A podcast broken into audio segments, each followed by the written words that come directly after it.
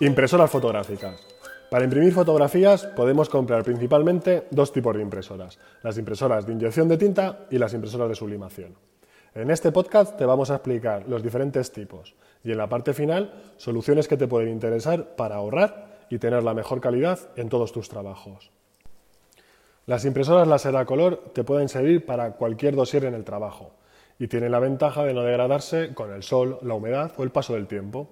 Por ejemplo, en una inmobiliaria pueden ser usadas para las fichas del escaparate de las fotos de las casas. O si la impresora es de gama alta y sus copias son de buena calidad, te pueden servir pues, para documentos de marketing, catálogos, flyers, eh, cartas de menú de un restaurante, etc. Pero si quieres imprimir una fotografía con calidad para enmarcar, te tienes que ir a una impresora profesional de tinta o una impresora de sublimación. Aunque la mayoría de las impresoras de inyección de tinta tienen resolución para poder imprimir fotos, no todas son fotográficas. Muchos modelos orientados a la empresa utilizan tintas pigmentadas y altas velocidades de impresión. Estas impresoras dan muy buenos resultados para la oficina y malo para imprimir fotografías. Yo te recomiendo que al menos tenga 2400 por 1200 puntos por pulgada. Y no solo que tengan, sino que permitan esa resolución de impresión desde dispositivos, por ejemplo, como móviles. Muchas impresoras permiten solo desde el ordenador las altas resoluciones o el modo fotografía, como puede pasar con impresoras HP, que no permiten desde el móvil más de 1200 por 1200 puntos por pulgada, o las impresoras Epson, que solo te permiten imprimir fotos desde la aplicación de Epson que te has de instalar en el PC. Para que te hagas una idea clara, si tu impresora tiene cuatro o menos cartuchos, no te va a hacer fotos profesionales. Las impresoras que solo llevan dos o cuatro cartuchos suelen poner el negro con tinta pigmentada. Este negro hace letras muy definidas y nítidas, que se leen mejor sobre todo si se compara con las hechas con las tintas negras en base al agua o dye. Puedes ver más información sobre las diferencias entre las tintas de impresora en el artículo de nuestro blog que te dejo enlazado en el episodio. El problema de este negro, que es tan bueno para el texto, viene al mezclarlo o al combinarlo con otras tintas.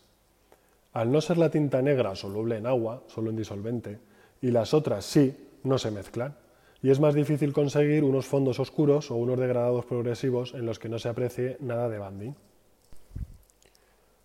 Por eso hay muchas impresoras Canon y Epson, sobre todo las de gama fotográfica profesional, que usan impresoras con dos negros, uno pigmentado para textos y otro de o a base de agua, para los fondos más oscuros y los degradados.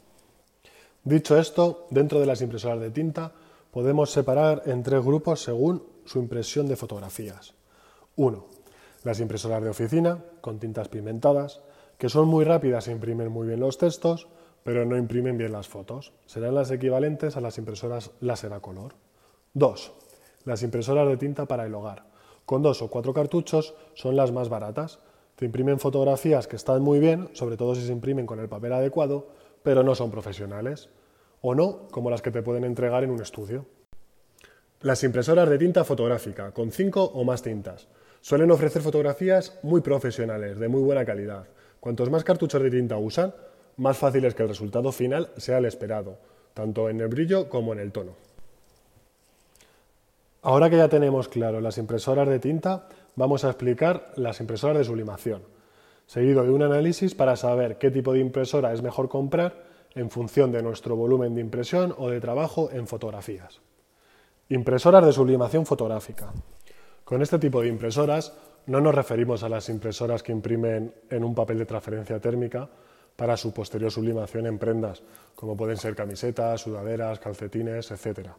Estas serían las impresoras de tinta o tanque que se modifican. En este tipo de impresoras me refiero a impresoras que no usan cartuchos de tinta, que tienen un papel en el que se incluyen las cintas o cartuchos de sublimación.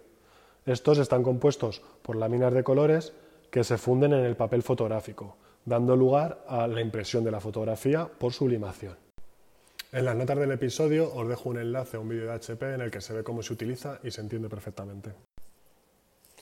Como ventaja de estas impresoras portátiles, la calidad de fotografía sí es comparable a las de estudio, con muy buen brillo. la impresión es fácil, cómoda y rápida, tanto desde PC como desde dispositivos móviles. La desventaja que tienen estas impresoras son, imprimen en tamaño A5, el precio por foto es algo elevado, En el ejemplo del HP de arriba, el precio de fotos se va a los 0,66 céntimos, el papel y las cintas. En Xiaomi te vas a 0,86 por copia y la Canon sobre 0,50. Esta impresora solo sirve para hacer este tipo de copias. ¿Qué impresora fotográfica comprar? Pues depende mucho, como ya hablamos en el artículo ciclo de trabajo, de la cantidad de fotos que vayas a imprimir, así como del uso que le vayamos a dar a la impresora. Un estudio del gasto medio de impresiones de los hogares indica que en España se imprimen unas 23 páginas de texto, unas 9 de gráficos y unas 8 fotos al mes. Si con la calidad de impresora multifunción normal te vale, es la opción más económica y eficiente. Si tienes un volumen de impresión bajo y haces todas las fotos en tamaño A5, una impresora de tinta normal para textos gráficos junto con una impresora portátil para móvil de sublimación puede ser la mejor opción. Aunque, si el volumen, además de bajo, es ocasional, pues puede que sea incluso mejor mandar a revelar o revelar en las máquinas como las que puedes encontrar en los centros comerciales. Una impresora fotográfica profesional para ese volumen yo no lo recomiendo. Tienen un precio más elevado y además hay que ajustarlas y hacer pruebas hasta dejarlas finas. Esto lleva tiempo y gasto de tinta. Para un volumen bajo no es muy rentable.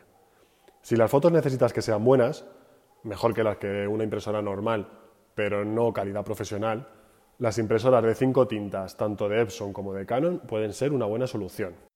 Pero calcula un precio entre 50 y 100 euros por encima de impresoras similares con cuatro tintas. Puedes ver nuestro artículo del blog, Guía de compra con las mejores impresoras fotográficas, si quieres saber más sobre estas impresoras. Si tu volumen es muy elevado, pero no necesitas ni el brillo ni la calidad profesional, una buena impresora láser a color puede ser tu elección más acertada.